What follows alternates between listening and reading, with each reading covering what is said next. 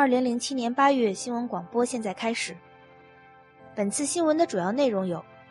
木卫星艾奥的等离子体尾迹，类木地外行星存在水的证据，黑暗时代末期的最远古星系。一种新的观测技术向我们揭示了木卫一艾奥等离子体尾迹的真实面目。由于该卫星上普遍火山活动的存在，艾奥的大气里含有一定量的钠元素，尽管含量不高。但是它在可见光波段的两条著名的黄光发射线，对于艾奥大气特征的研究起到了至关重要的作用。卫星大气层中的部分等离子体，由于受到木星强烈的引力作用而形成一个额外的电离星云，跟在艾奥身后一同绕木星运动。但是由于这一电离尾迹很暗淡，又在木星和艾奥的明亮的衬托下，通常的光谱成像设备很难探测到它的存在。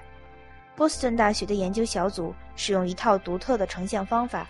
把若干次曝光时间短但敏锐度极高的照片重合起来，生成最终的图像，从而减少由长时间曝光导致的明亮背景对暗淡观测对象的光污染。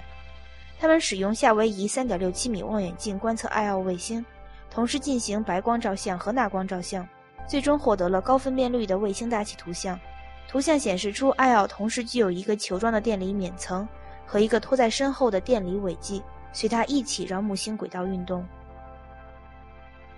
天文学家们使用斯比泽空间望远镜，首次获得地外行星系统中水存在的证据。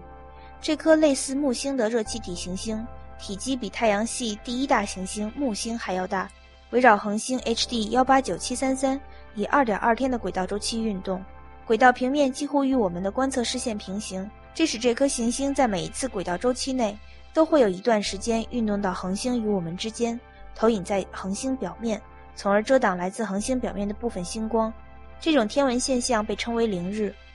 通过对凌日光度变化快慢的测量，我们可以获得行星大小的信息。而穿过行星大气层的恒星星光，又会依赖于行星大气成分含量而受到不同程度的吸收。这为我们确认行星大气成分提供了特殊的有力手段。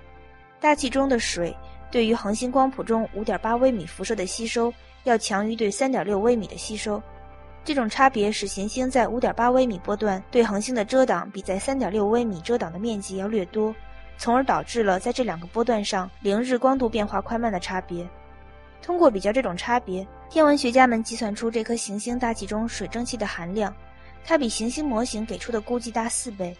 但天文学家们同时也指出。这可能是由于我们低估了水蒸气的吸收强度，从而高估了它的含量。要知道，这颗巨型气态行星的表面温度远远超过地球实验室的温度，也许我们还不完全清楚高温下水蒸气吸收的全部特征。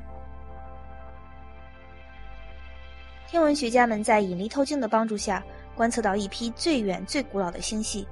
它们发出的光来自于十三亿年前的宇宙，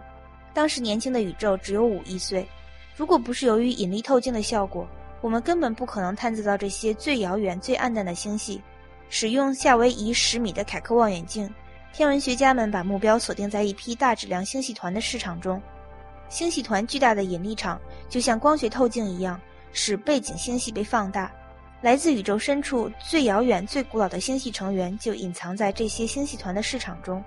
仅仅通过单一波段的成像。我们很难把它们从星系团本身的星系成员中区分开来。